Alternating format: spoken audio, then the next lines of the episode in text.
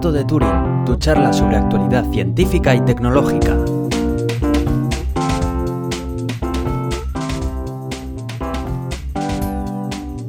Bienvenidos al gato de Turing, yo soy Aitor Brazaola. Y yo soy Iván Eguía. Dentro de poco te tengo por aquí, Iván. Pues sí, pues sí, parece que, bueno, yo esta misma noche ya eh, salgo para allí y en nada, en poco más de dos días nos vemos para, para dar un viajecito por Laponia. Ya te digo, esta semana que viene pues no va a haber episodio porque vamos a estar en Laponia. Y bueno, pero por eso estamos grabándolo hoy también. Sí, es un día es. especial. Y luego ya las siguientes, pues no lo sé, iremos viendo. Tenemos planeado, hay un día en las vacaciones de Navidad, a ver si nos podemos juntar en la red de redes y poder charlar un rato. A ver, a ver. Pero bien, sí. Mm, Eso es. Pero bueno, eh, de todas formas, eh, que eh, si nos estás escuchando, no esperes mucha regularidad en estas fechas porque vamos a intentar hacer más o menos lo que como, como vayamos pudiendo, pudiendo hacer. Sí. Eh, no me lo puedo creer, estamos volviendo otra vez a nuestro a utilizar Skype. Esto es raro.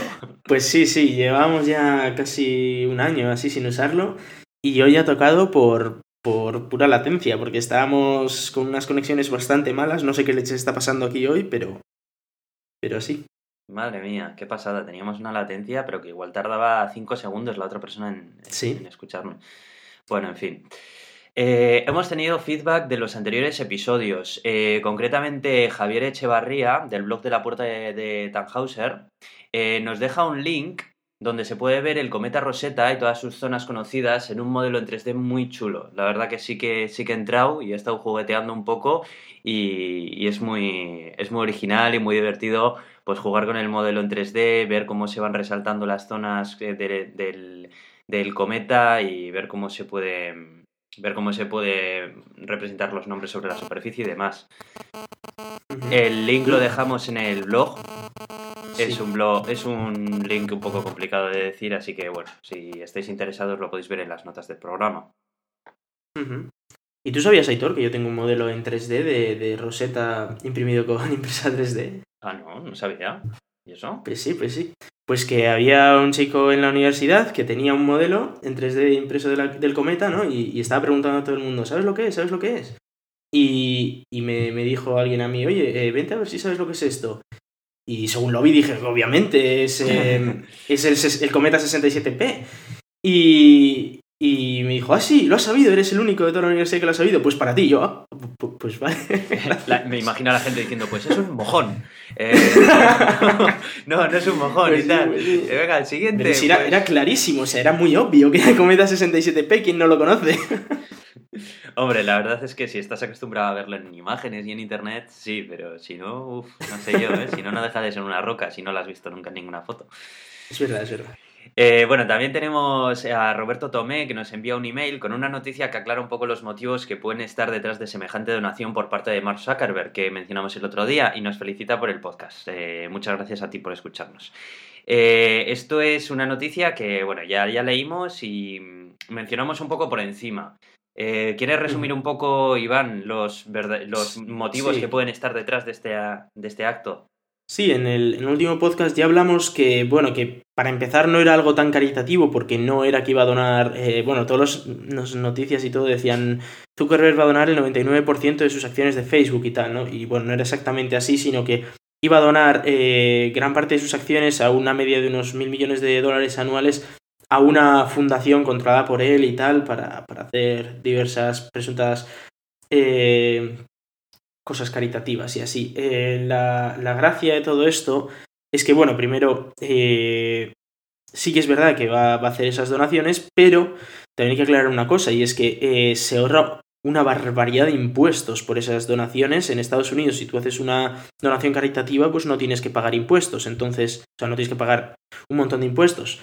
De manera que eh, casi le sale mejor donarlo que, que pagar impuestos. Con lo cual, no es para nada eso tan caritativo como lo, lo quieren vender, sino que tiene más una pinta de que directamente ha, ha decidido donarlo para ahorrarse unos impuestos y encima quedar muy bien delante de la opinión pública.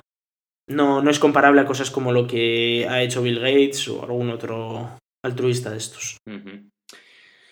Bueno, eh, veremos, veremos a ver cómo, Veremos a ver al final si es esto, si sería por eso me parecería un poco triste, pero bueno. Sí, en cualquier caso os ponemos el artículo de, de Sataka para que leáis y todo, si, si os parece correcto lo de la inversión esta, bueno, inversión o donación o como queráis llamarlo. Sí. Que no, no queda muy claro si lo ha hecho por, por cuestiones caritativas o más bien por cuestiones de ahorrarse unos impuestos. Bueno, y no tenemos nada más de feedback, así que podemos empezar ya con la sección de tecnología.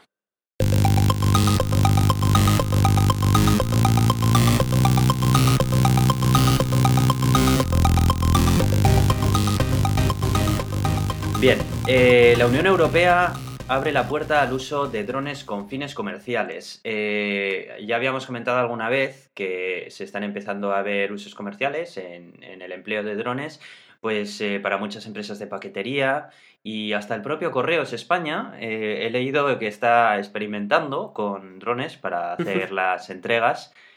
Supongo que será para que se les pierdan más entregas todavía, porque se, se lucen. Pero bueno. Eh, sí, sí. Eh, el caso es que hasta ahora, pues eh, las leyes que había en la Unión Europea, concretamente en los eh, países miembros, pues eran bastante vagas al respecto. Había un vacío legal muy grande y era con el bache con el que se tropezaban todas estas empresas que querían emplear este tipo de tecnologías. Bueno, pues por fin la Unión Europea ha aprobado una serie de directrices para el uso de drones comerciales en los Estados miembros. Eh, no son, digamos que no, no, son específicas, pero ya marcan un poco los límites y restricciones que tienen que tener los drones en materia de privacidad y de almacenamiento de la información de las personas y etcétera, ¿no? Porque todo esto pues plantea muchos serios problemas de privacidad, evidentemente. Así que es un gran paso para que ya a partir de aquí los propios países empiecen ya a construir leyes más concretas y, que afiancen más el, uso de drones. Entonces, bueno, yo creo que es una noticia muy importante porque a raíz de esto ya vamos a poder ver que ya no solamente empresas como Amazon o Correos están experimentando con, sino que ya lo pueden empezar a poner en práctica. Sí, ciertamente los drones ya no es algo que, es una locura, es algo que se ve a, día de hoy, vamos, en cualquier parte.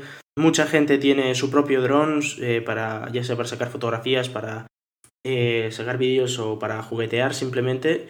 Los hay desde 50 euros hasta miles, con lo cual no es una tecnología del futuro, sino que ya está aquí para quedarse y está bien que haya eh, empresas que, se, que empiecen a dedicar parte de su I D, digamos, a, a pensar en cómo usar estos cacharrillos. Y por supuesto la legislación tiene que acompañar. Claro, el tema es ese que por mucho que las empresas al final tiraban del carro, pasaba lo de siempre, que siempre estaban tirando del carro de la legislación, que siempre parece como que siempre va atrás, ¿no? Bueno, eh, esto es una buena noticia para eso, así que espero, espero ya poder eh, eh, ver este año ya hecho realidad estas, estas propuestas. ¿Quieres recibir algún, algún paquetito en dron o cómo es esto? Yo lo que quiero es comprar una funda para mi iPhone que cueste 8 euros y cuando me la vayan a entregar quedarme con el dron y tirar la funda. no, no, es coña. Marca España. Evidentemente, evidentemente. Pero me apuesto mucho a que eh, alguno, a más de uno se le ocurrirá y se le ocurrirá en serio, ¿eh? Sí. Sí, o pegarle un escopetazo y luego vender las piezas que queden. Sí, sí, sí. Y dirá, mm, habéis metido un software para que no pueda reutilizar esto, pero a que las piezas las puedo reutilizar y vender por separado. ¿Eh? Bueno, vamos a dar ideas, Aitor, porque esto ya sabemos lo que pasa aquí. Sí, sí, que luego nos acusan de. Sí, sí, bueno, ya sabes. De promover el robo de la propiedad privada. No lo hagáis, ¿eh? Para todo esto, ¿eh? estas son ideas locas, no lo hagáis, lo decimos porque es gracioso pensar en que a alguien se le pudiera imaginar tal locura. No lo hagáis nunca. Bueno, y... si lo hacéis, no hemos dicho nada nosotros. no digáis nada de, nosotros. Y bueno, voy a mover un poco el orden de las notas que tenemos aquí apuntadas para hablar, porque así hablamos dron con dron, ¿no? Y tiro porque me toca. Pues sí. Tenía también aquí una noticia muy graciosa. Esta especialmente me ha hecho gracia, ¿no? sí, sí, yo la he tenido que publicar en Twitter y todo, porque es muy curioso. Eh, bueno, pues en Japón eh, ese país mm, tan sorprendente y tan alucinante al mismo tiempo, bueno, pues también eh, lidian con están lidiando con todo este tema de los drones, pero claro, a su manera. Y entonces, ¿cómo pueden hacer que drones no autorizados no visiten zonas privadas que no deberían de estar ni sacando fotos ni introduciendo paquetes sospechosos? Pues con un dron que caza otros drones. Como las cintas que cuelgan en la pescadería para pillar a las, a las moscas. Las moscas, sí. Para que sí. se queden pegadas, pues igual. Bueno, pues esto es un dron que está utilizando la policía japonesa, del que le cuelga una, una gran red, que de lo que se trata es que tiene que atrapar en esa red a otros drones eh, que están intentando acceder a zonas restringidas, ¿no? Eh, la verdad es que merece la pena que le echéis un ojo al link que hemos dejado, porque se puede ver este dron en movimiento y es súper gracioso ver cómo... Sí, sí, dron- además, claro, las, las hélices se enganchan porque por la propia rotación se quedan enganchadas en la red y se queda ahí el dron colgando del otro dron. Sí, sí, sí. Es, es como Ahora que me pregunto cómo van a hacer esto para un dron muy grande. O sea, si te viene un dron muy grande, no lo paras. Porque tampoco es una locura de dron el, el de la policía. No, es un DJI de estos, un 1200 Sí, creo. es- Y, y es es- es súper gracioso, es súper gracioso, en serio. Tenéis que, tenéis que echarle un ojo porque es como, es como, imaginaos un dron con sus cuatro o seis hélices, del que le cuelga como, digamos, la barrera de- del tenis, de jugar a tenis, pero Sí. colgando. ¿Te parece? ¿Te Y con esa barrera intenta pillar en su movimiento pues a todos los drones que tal. Que por cierto, eh, lo empezaron a utilizar porque parece ser que la última vez hubo un dron con material radiactivo que intentó acceder a la residencia del primer ministro. O sea que, La mira madre tú que cómo están las ¿eh? cosas. Están muy mal, ¿eh? Están muy mal. No, son, son unos grandes los japoneses, hay que decirlo. en fin, la verdad que, que me hizo, me, ha- me ha hecho muchísima gracia. Y hablamos de IA y de nuestro personaje favorito de este podcast, por supuesto. ¿Y quién es, Iván? Si no, ya Tito Elon lo tenemos. Sí, sí, ya ha Lo tenemos apadrinado ya. uno más de este podcast. He de decir que me estoy leyendo su biografía y, y me lo estoy pasando muy bien. Es- Yo leía una un personaje de- hace poco, sí. Pero era Es muy un breve. personaje en toda, en toda su vida, ha sido un personaje. ¿eh? Sí, sí, sí, sí. ¿Quieres, ¿Quieres tú hablar acerca de esta noticia? Eh, venga, eh, bueno, básicamente lo que, lo que ha dicho Elon Musk es que quiere, bueno, ya se sabía en su día que estaba preocupado por el avance de la inteligencia artificial y que los robots iban a acabar con el mundo y todo eso. Entonces, eh, lo que ha cogido él junto con algún otro compañero y han hecho una, eh, una asociación o, están montándola, digamos, que eh, se llama OpenIA, Inteligencia Artificial Abierta, y en la que van a hacer investigaciones para llevar a la inteligencia artificial por un camino que sea beneficial para los seres humanos, pero nunca peligroso. Lo cual, pues es un poco sorprendente por el hecho de que, claro, una vez tienes un poder, pues eh, eso es como tener la bomba atómica. Sí, sí, l- tenemos centrales nucleares, pero lo otro tampoco lo dejamos de lado, ¿no? Y si se puede usar militarmente, pero bueno. En cualquier caso, eh, está muy bien que, que haya inversores de este calibre, como Elon Musk o como quien sea. eh, están hablando también que los responsables de Amazon Web Services o eh, responsable de Y Combinator, Sam Altman, y que podría haber alguno más. Eh, se, se plantea aportar unos mil millones de dólares a largo plazo. Tampoco es mucho dinero, pero, pero sí que es un aporte interesante ya que a día de hoy no existe nada que esté haciendo este tipo de cosas. Con lo cual, a ver si de verdad consiguen ese beneficio de la humanidad en su conjunto y tenemos, tenemos robots amigables y no robots asesinos. No Sí. queremos un yo robot, ¿no? No, la verdad que la verdad que es una iniciativa muy buena y está muy bien que personas tan influyentes como estas se, se estén preocupando de ello. Eh, si bien es cierto que, a ver, yo desde mi humilde opinión, también no es la misma opinión que Elon Musk, que tiene muchos más datos que yo, evidentemente, eh, tampoco creo que sea algo mm, tan alarmante a día de hoy. No descarto que más adelante o en este mismo momento, sin que la opinión pública lo sepa, se está empezando a utilizar eh, IA para, digamos, tareas más delicadas, eh, ya sea eh, en el Departamento de Defensa de los Estados y etcétera, ¿no? Todos hemos visto Terminator y hemos visto cómo termina la historia. Entonces, yo carezco de estos datos. Me imagino que este señor, pues, eh, sabe muchas más cosas. Sí, bueno, que en cualquier caso, por cuestión de, pre- de prevención, no me parece mal. Eso es, no me parece mal. De hecho, me parece fantástico. Me parece que es una tecnología que tiene muchísimo potencial y el hecho de que esté, de que nazca una organización que lo que quiera sea eh, aunar e investigar eh, de forma desinteresada, eh, me parece que es un camino fantástico para, una tecnología de este tipo, ¿no? yo creo que si, por ejemplo, la tecnología nuclear se, se hubiese se hubiese planteado de la misma forma, ¿no? Con una organización que tal. También hay que decir que eran tiempos diferentes y estaban en medio de una guerra, o sea, no es comparable, ¿no? Pero, pero no sé, yo creo que habría sido mucho más beneficial en ese sentido. Así que bueno, yo creo que es, una noticia fantástica, me encantó cuando la leí, eh, es otro alarde de emprendizaje de, este caballero que tenemos aquí. También es cierto que esta vez no ha sido solo él, pero bueno. Pero bueno, siempre está metido en estos proyectos para cambiar el mundo y la verdad es que se le valora mucho por eso. ¿eh? Sí, la verdad que es por eso por lo que nos gusta tanto hablar de este, de este señor aquí en el gato de Turín, ¿no? Porque yo creo que refleja mm. mucho lo que pensamos ambos en, en, muchas, en muchos aspectos, ¿no? A la hora de, de, pensar en un futuro sostenible, etcétera, etcétera. Y, la verdad que, que está guay, está guay ver este tipo de organizaciones y veremos a ver qué, aportes van, van saliendo, porque eh, en esta organización ya se ha dicho que van se van a publicar eh, todos los trabajos que realicen todos los investigadores que la forman, ya sean papers, post, código, eh, nuevas tecnologías que desarrollen y veremos si la industria se puede nutrir de ello y sobre todo la sociedad también.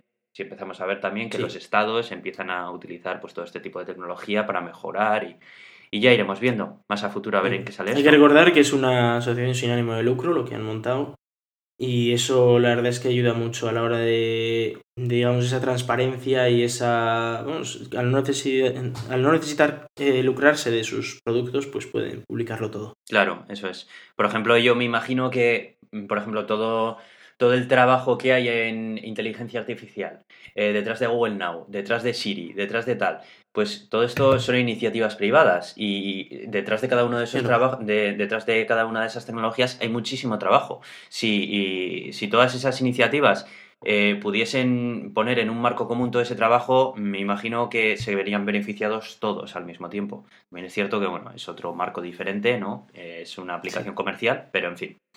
bueno, que no, se te, que no se te olvide Cortana en inteligencia artificial, que... Ah, sí, es verdad. Que luego nos llaman haters. Sí, sí. Y, bueno, pues eh, eso quedaría dicho. Y mm, quiero hablar de, Yahoo. Sí. Por cambiar un poco de, tema. Interesante es la noticia. Eh, bueno, ya, ya sabemos que Yahoo es uno de esos eh, antiguos gigantes del Internet, que todos los millennials... Bueno, antiguos, y a día de hoy todavía es uno de los gigantes. Bueno, pero muy venida menos, muy venida menos. Eh, todos los millennials recordamos nuestras primeras páginas web hospedadas en esas páginas como Lycos, Terra, eh, Yahoo también estaba muy bollante por aquel entonces. Eran otros tiempos, Google no existía o empezaban a hacer. Y bueno, Google era solo el buscador en aquella época. Eso es. ¿Y quién lo iba a decir, no? Bueno, pues eh, Yahoo se está empezando, se está empezando a encontrar con la posibilidad de vender toda su división de Internet. Esto es algo muy grave porque estamos hablando de que Yahoo es una compañía que hasta ahora su, su división fuerte siempre ha sido Internet, ha sido una compañía orientada a Internet, de hecho. Eh, ya hemos estado viendo a medida que iban pasando los años cómo iniciativas como las de Google le estaban robando todo el protagonismo a Yahoo y que cada vez eh, menos gente utilizaba Yahoo y ya no hablemos del correo electrónico. Me acuerdo que hace 10 años era súper típico ver cuentas de, parientes y amigos eh, con Yahoo Mail. Hoy en día hace que no veo un Yahoo Mail, pues no sé. Mucho, sí, muchísimo. ¿El producto que más estaban teniendo tirón? Yo creo que Flickr era hasta entonces. Que... Sí, sí, eso sí. Flickr y Flickr sigue usando, ¿eh? Sí. Bastante. Mucha gente sigue utilizando Flickr. Pero claro, luego vinieron Google Fotos y Apple Fotos. Entonces, y ya Instagram y ya ahí lo petas. Eso es. Entonces ya usuarios que están utilizando un iPhone o un Android, pues ya pues se pasan a Google Fotos, que está integrado con su sistema operativo o Apple Fotos y que el precio está muy bien. Entonces, han sido muchos ataques los que ha recibido Yahoo. Así que, bueno, eh, básicamente es eso, que durante una serie de reuniones a partir del miércoles, pues eh, se va a empezar a, ver si eh, van a ceder acciones a Alibaba, que este, este es otro grande que está empezando a salir ahora, con sus ventas. Y muy grande, ¿eh? Sí, sí, Y sí. bueno, además tiene toda la potencia de la economía china por detrás, o sea que Sí, sí, sí. es mucha potencia. Así que nada, eh, ya estábamos viendo que Marisa Mayer, que es la, la consejera de- delegada que ha habido hasta ahora, ha intentado hacer iniciativas y tal, pero no, la verdad es que ya Yahoo, la pobre, yo creo que está herida de gravedad. Sí, no tiene buena pinta, desde luego. Ya iremos viendo más adelante a ver, pero mm, no, no deseo nada. Y bueno, por cambiar un poco también de, mm, de tercio, vamos a hablar Sí, de... aprovechando que tenemos campaña ahora Sí, la sopa. eso es. Bueno, no queremos hablar, no queremos hablar mucho de política porque, bueno, normalmente no es algo que eh, de lo que solamos hablar, pero eh, sí que nos gustaría mencionar, pues, un detalle de, de un programa electoral de un partido político que ahora mismo está mm, presentándose a la candidatura de presidencia del Estado aquí en España que nos ha llamado bastante la atención, especialmente pues porque toca bastante con el mundo tecnológico, que es el que eh, sobre todo a nosotros nos interesa.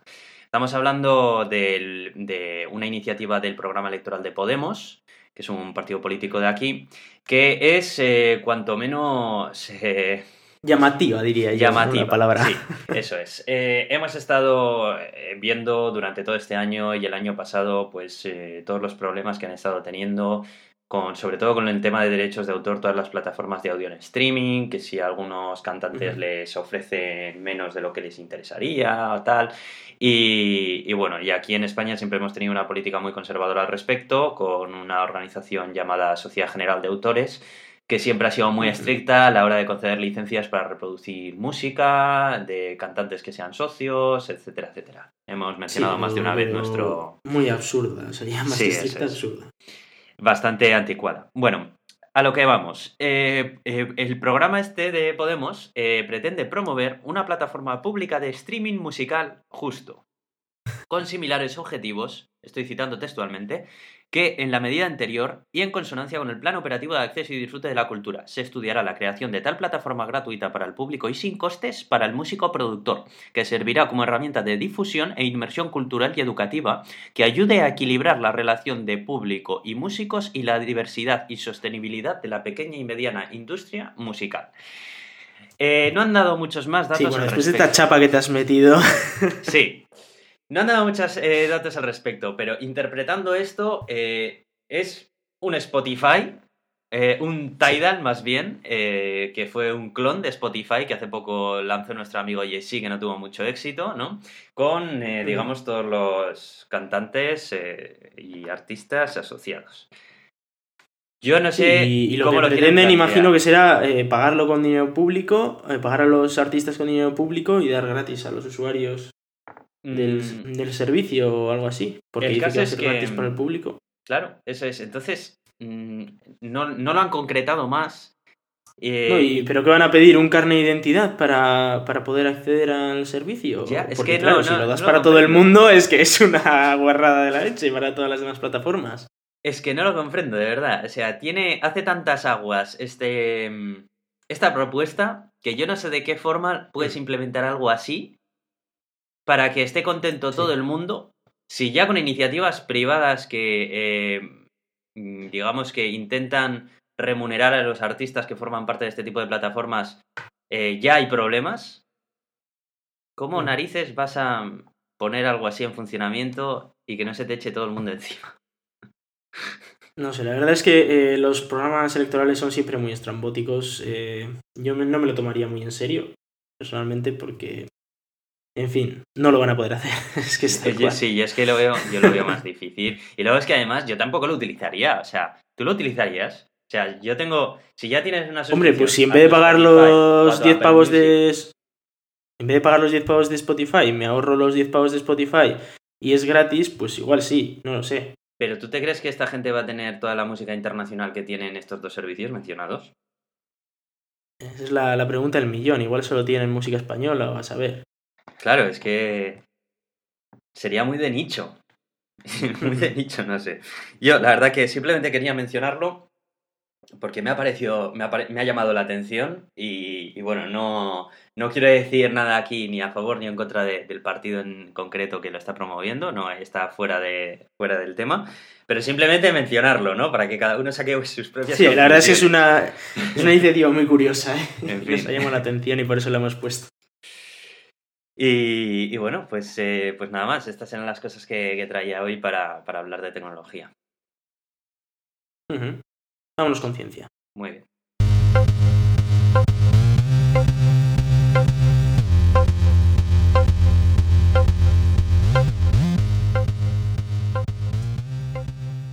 Y bueno, hablamos de contaminación, que bueno, es un tema que estos días está bastante, bastante activo, digamos. En Madrid está viendo unos jaleos que ya me gustaría contarte, Aitor, que estoy yo aquí y no me estoy un jaleo. Fueron mis padres hace un par de días. Me dijeron que no Sí. tuvieron muchos problemas para... No, no, pero- si te toca bien, bien, pero como te toque la sem- la- en los días malos, no puedes aparcar en el centro, igual cualquier día de estos no dejan venir a ciertos coches. Tenía un amigo mío que me decía, ¿qué pasa si yo voy a pasar una noche en uno de estos días que hacen unos días de la semana coches pares con matrícula par y coches con matrícula impar?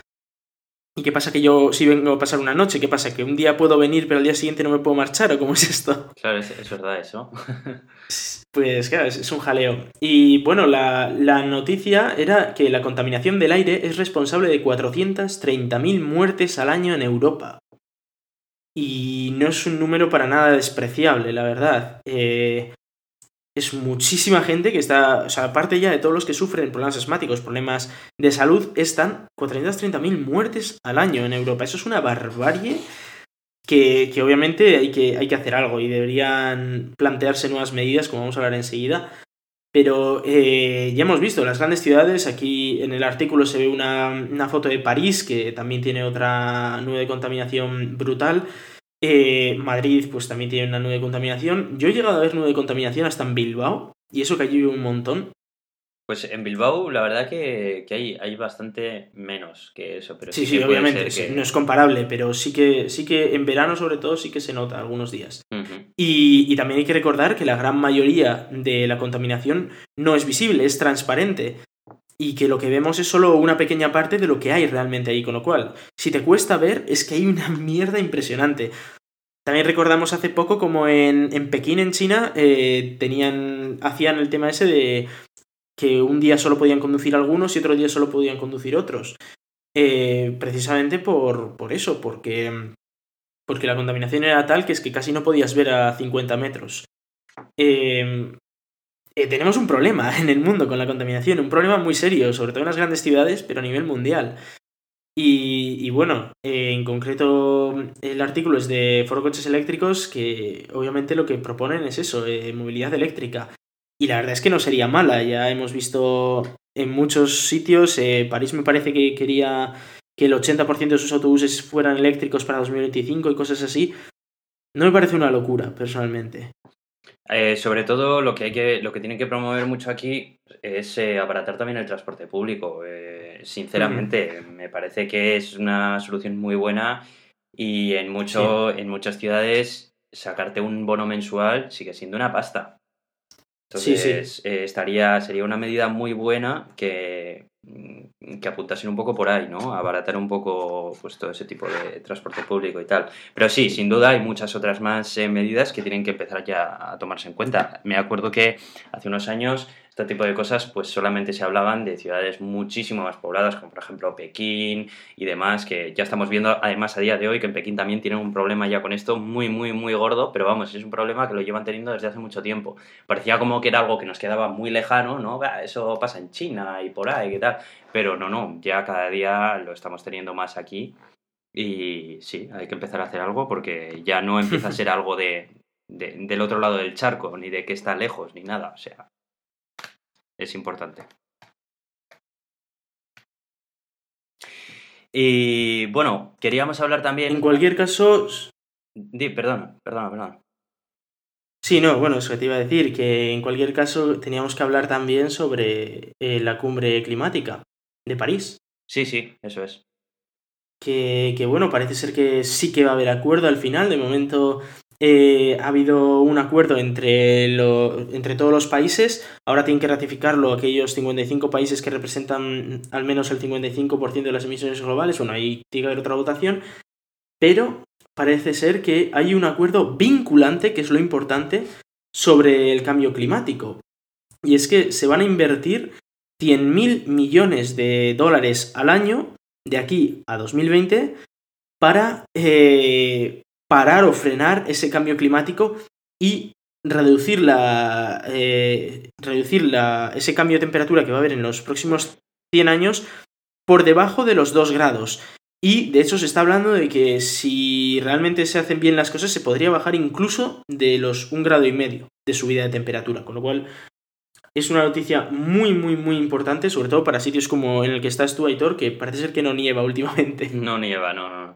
Parece ser que los pronósticos eran de que la temperatura iba a subir del orden de 3 grados si no, si no se empezaban a, plantear cambios. Y bueno, con estos cambios mm, sobre el papel, pues eso mismo que has dicho tú, ¿no? Estaríamos hablando de una reducción a 2, eh, un grado y medio, que bueno, empieza a ser algo más tal. Sí, es algo más viable, eh, sobre todo porque la estamos liando muy parda. Entonces, bueno, eh, habría, que, habría que bajar esa temperatura del planeta para, sobre todo para evitarnos catástrofes a nosotros mismos. ¿eh? O sea, ya dejando de lado el hecho de que, vale, en, por, por subir dos grados de temperatura en, en 100 años no nos vamos a morir de calor, obviamente, pero sí que pasan cosas, eh, inundaciones, tornados, huracanes, abejas muriendo y nos quedamos sin frutas es muy grave para nosotros. Eh, sobre todo de esto, lo, que me, lo que me ha gustado de este, de este acuerdo es que por fin se ha conseguido un acuerdo vinculante, ¿no? Que parece ser que, que hasta hace poco, claro, eh, hay muchos países que, aunque quieran dar el salto a energías renovables, carecen de, la fuerza económica para hacerlo, pues porque son países en vías de desarrollo o, pues simplemente pues porque, pues porque tienen toda su economía enfocada a los combustibles fósiles y, no pueden cambiar así de la noche a la mañana sin que suponga un gran problema para ellos.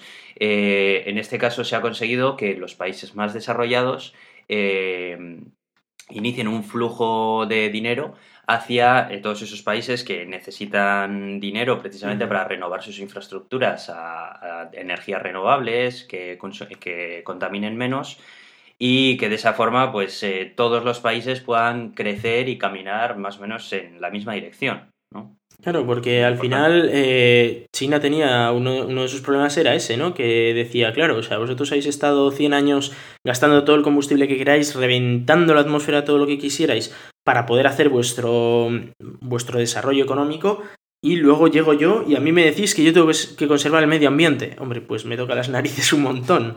Cuando, claro, no tiene, es injusto para esos países en vías de desarrollo. Así que, bueno, pues eh, nos alegramos mucho y vamos a ir viendo. De todas maneras, eh, también se ha visto reflejado que, bueno, había mm, grupos ecologistas que decían que se podía haber hecho más. Hombre, siempre se puede hacer más, claro. probablemente, estoy seguro. Pero, bueno, creo que es una pequeña victoria, al menos, una, hmm. una gran victoria, según como lo quieras ver, que todos se pongan de acuerdo. Porque la verdad es que al principio las cosas pintaban mal. Tanto Estados Unidos como China, que eran los países más contaminantes, decían que que no, que, no me vincules con eso. Y lo que no podía ser era, era, eso. También es cierto que de nosotros también depende gran parte del cambio. Eh, hace poco leí que, digamos que la influencia que tiene mm, el cambio de los países de las infraestructuras viene a ser de un 20%, pero que también eh, los hábitos eh, de, de los ciudadanos, de las personas de a pie también, pues eh, tiene un porcentaje nada despreciable también, ¿no? El decidir si eh, coges el coche más a menudo, menos, eh, menos a menudo, todo el tiempo que utilizas la calefacción en tu casa, etcétera. Bueno, pues todas estas cosas también que nosotros dependen de nosotros ya, eso ya no depende de ninguna cumbre de nada. Así que también, pues estaría bien que, todos poco a poco nos vayamos concienciando más a la hora de, pues bueno, encender la calefacción cuando no la necesitas, consumir más luz, menos luz, tal. Así que bueno, simplemente quería mencionar un poco todo eso. Sí, sí, al final todos tenemos que hacer nuestra parte y claro, pues cosas tan simples como coger transporte público según para qué cosas, pues puede, puede ayudar mucho, cosas como el reciclaje y tal, que siempre vienen muy bien. Claro. Bueno, y vamos a hablar también de, las luces en, Ceres, también, que esto aquí habrá un montón de, gente que siga con el misterio ahí. Y si bien es cierto que todavía... Aliens, Aitor, no hay misterio, aliens.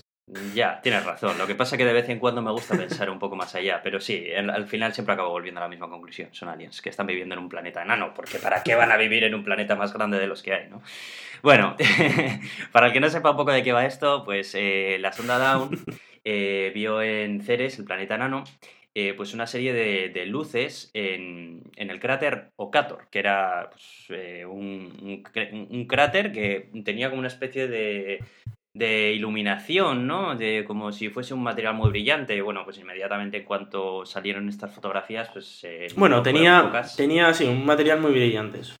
Sí, no fueron pocas las personas que empezaron ya a pensar que podría, podría ser algún tipo de civilización extraterrestre, que, tal, y, y, bueno. Como siempre, la realidad suele ser más aburrida que la, que la ficción.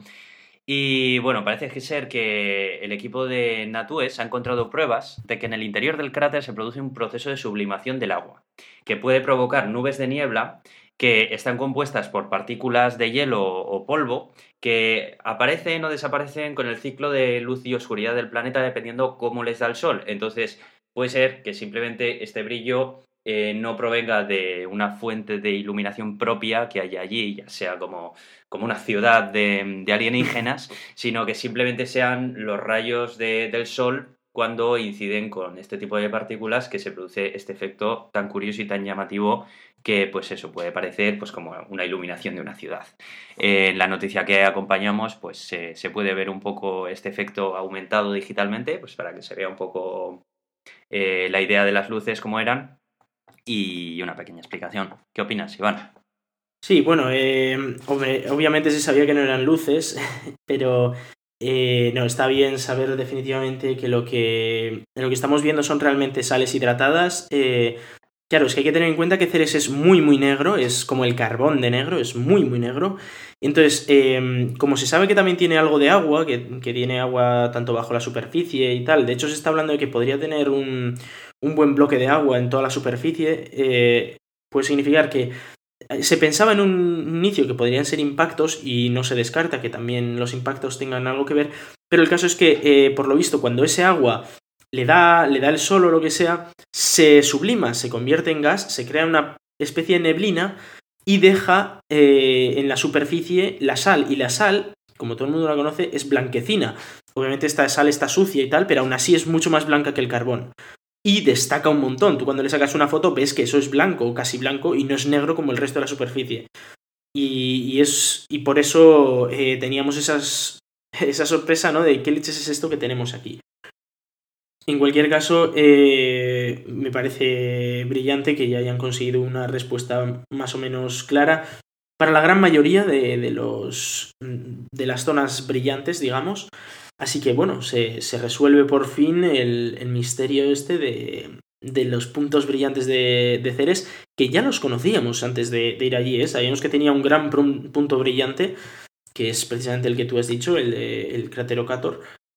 Y, y, bueno, finalmente se van resolviendo todos estos misterios. También hay que recordar que la sonda Down ya esta semana ha bajado a su órbita más baja, a 350 kilómetros de altura, y desde allí ya hará una, ya hará todos los, últimos experimentos científicos que tiene que hacer, eh, mapeará toda la superficie a una resolución impresionante y, bueno, veremos a ver luego si extiende la misión o no, con lo cual, bueno, eh, la verdad es que muy, muy agradecido por, por todas estas misiones que nos enseñan cómo de apasionante es nuestro sistema solar. Pues sí. Y no nos movemos del sistema solar, porque eh, hay fotos. Es imposible, ¿verdad? Sí, eso es. bueno, metafóricamente hablando, Iván, por Dios. Vale, Me rompes sueños de alienígenas en planetas enanos. Ahora no puedo hacer ni metáforas. Macho, ¿qué pasa? No, pasa nada. si quieres alienígenas, tienes que ver Futurama, es lo que hay.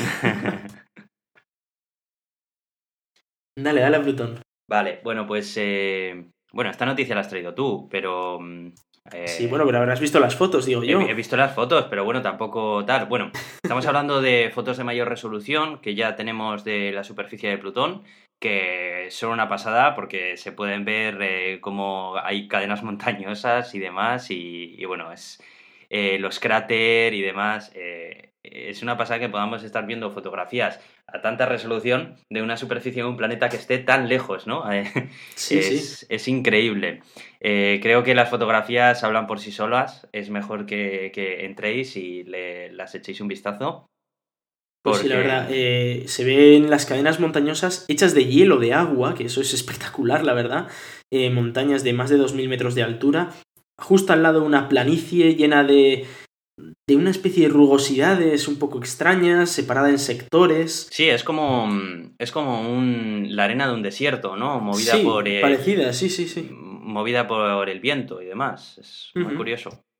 Y también vemos cráteres que encima eh, se ve como están estratificados los cráteres, porque tienen eh, pues pequeños círculos cada vez más, más pequeños y más abajo. Con lo cual eh, se ve que es un mundo activo, es un mundo sorprendente, la verdad. No, es un mundo muy joven, digamos, en su superficie. Y bueno, también por supuesto tenemos dunas, eh, terrenos totalmente caóticos en, en zonas que son montañas, que son planicies, que son, bueno, de todo. Eh, la verdad es que es un mundo que a mí me ha encantado. Ojalá podamos mandar más misiones como, como esta eh, a mundos como Eris, como quién sabe si Sedna en el futuro, o como a ese supuesto posible planeta que se ha encontrado en las afueras del sistema solar. Que no queríamos adelantar mucho porque las informaciones son muy, muy confusas y no está nada claro, pero existe la posibilidad de que se haya encontrado un, un planeta eh, en las afueras de nuestro sistema solar, algo más grande que la Tierra. También lo dejo caer. Lo que es, lo Igual que es muy que llamativo es que próxima. un, un planeta que esté tan alejado de la estrella, eh, del Sol concretamente, pues eh, tenga unas formaciones que se nos antojan Sí, sí, tan familiares a las que podemos tener aquí en la Tierra, ¿no? Y que tenga tanta actividad interna si no tiene calor, claro, Mm. porque además es pequeño, tendría que haber. eh, se tendría que haber desaparecido todo el calor hacía muchos millones de años, pero aún así sigue siendo activo, lo cual es algo Pero eso puede ser porque bajo la superficie vive una civilización alienígena que ha terraformado el núcleo. De forma que sí. Probablemente, joder.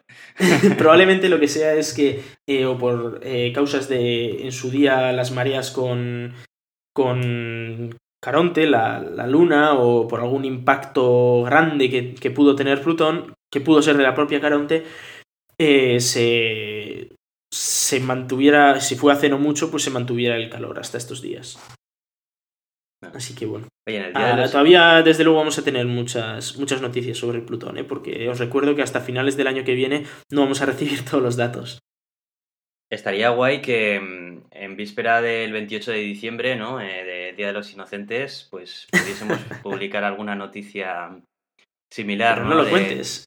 Sí, eh, se, se ha encontrado eh, indicios de una civilización alienígena viviendo bajo tal, no sé qué, ¿no? Y, y estaría guay, ¿no? Currarnos algo así y tal, y que, que alguno que nos esté escuchando esté flipando y solamente hasta que lleguemos al final, ¿no? No, no se enteren de que le estamos tomando el pelo. tú te quieres hacer un documental de estos como el de la luna, ¿no? De...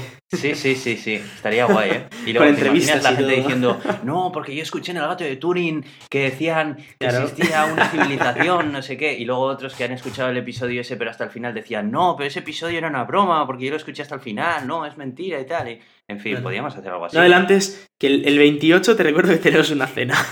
No adelantes, a ver qué pasa ahí, ¿eh? Bueno, tela. lo dejamos ahí que, que, que puede estar guay como idea.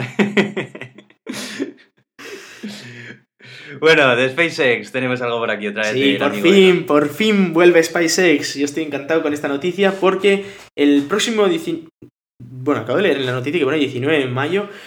Eh, sí, efectivamente, el 19 de mayo podría ser el de, el de la Dragon que fuera hasta, hasta la estación espacial, pero es este próximo 19 de diciembre cuando SpaceX vuelve a lanzar el, el cohete de- del, eh, del Falcon 9 con unos satélites, pero se cree que podría intentar recuperar la, la primera etapa, como yo lo he intentado varias veces en una barcaza en el mar, y esta vez lo intentaría en tierra, en teoría, con lo cual eh, podría ser algo muy, muy, muy interesante ver a ver si, bueno, nosotros desde Finlandia y vosotros de donde estéis, a ver si finalmente consigue SpaceX recuperar el, el cohete en la primera etapa, ¿no?